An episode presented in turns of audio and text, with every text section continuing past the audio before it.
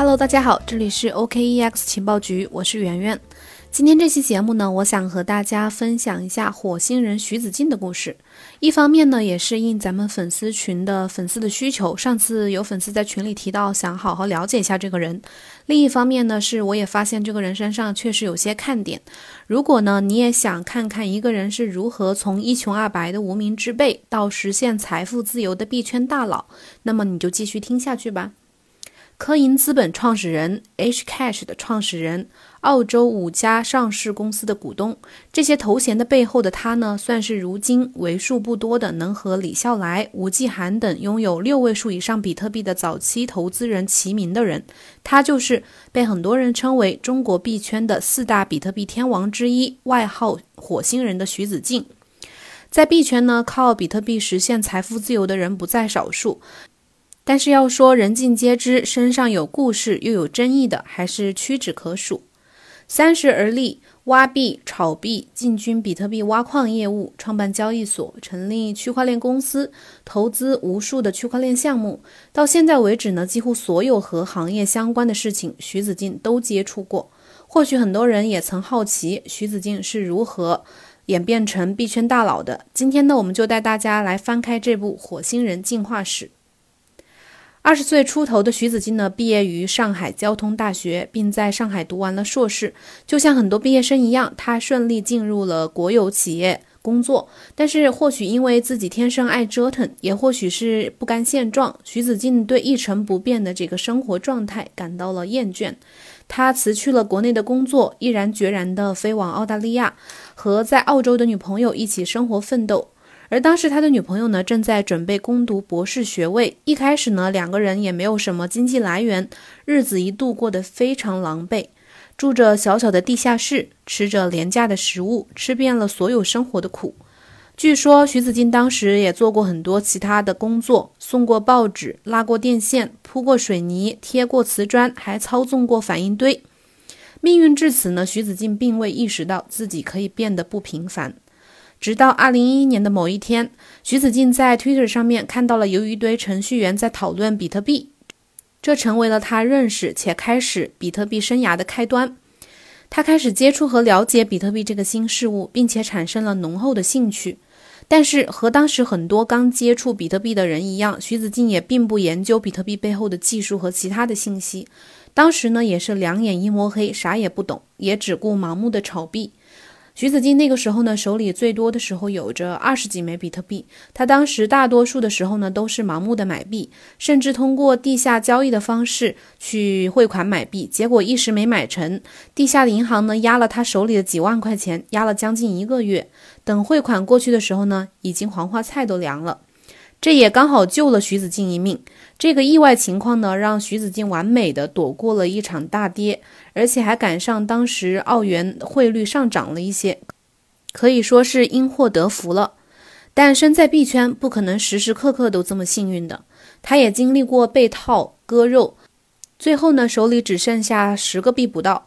就像徐子敬说的，成长是需要交学费的。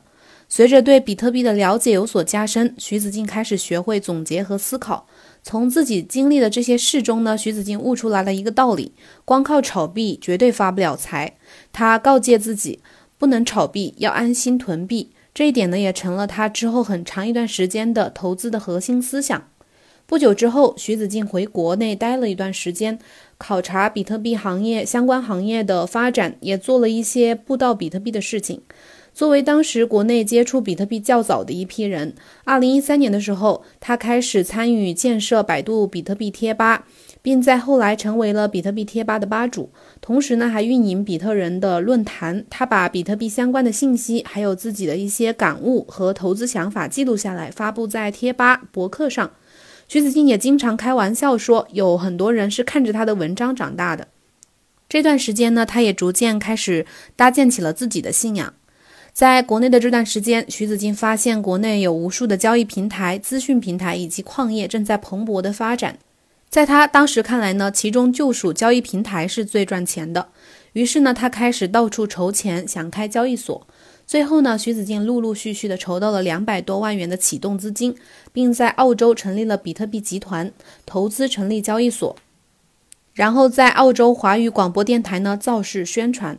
但是过了一段时间，徐子敬还是发现做交易所也是靠天吃饭，如果币市不景气，做什么都是赔，以至于后来公司遭到了分裂危机，徐子敬甚至背负上了债务，几度陷入了窘迫的境地。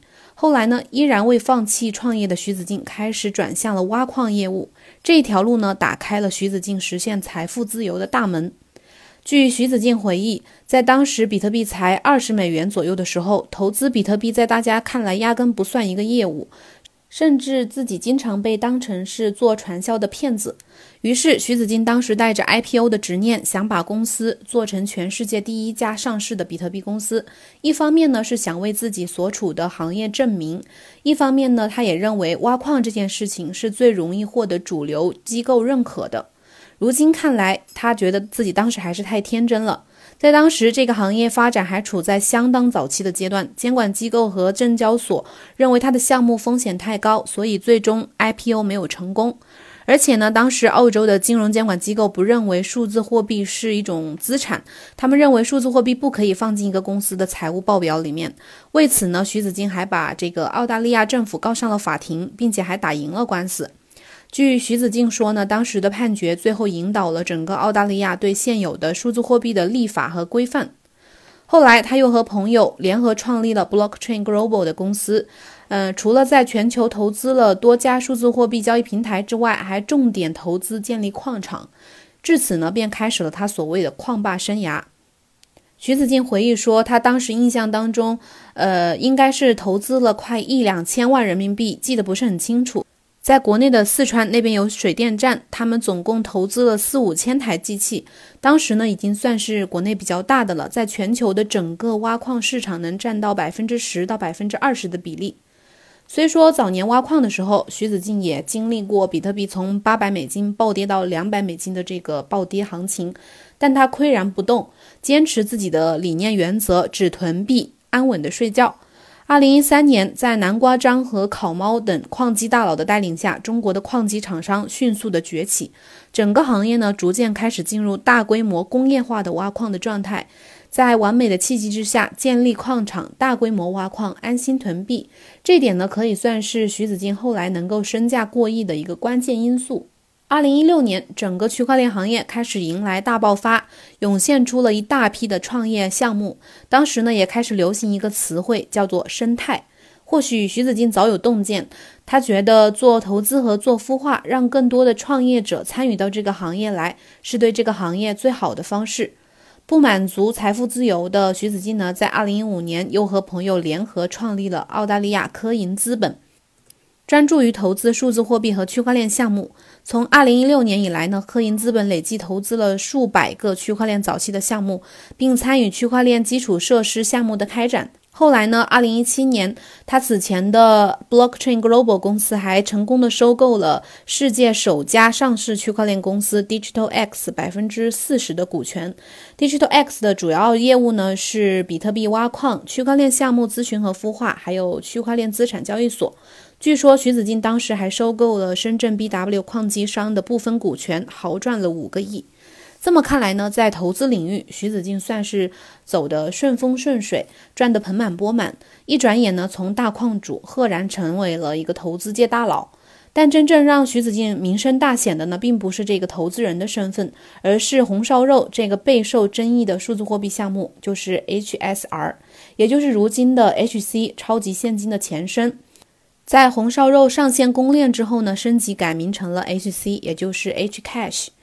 嗯，徐子敬是红烧肉项目的天使投资人，也参与了这个项目的发行和承销以及后续的市值管理，所以他算是项目的共同发起人。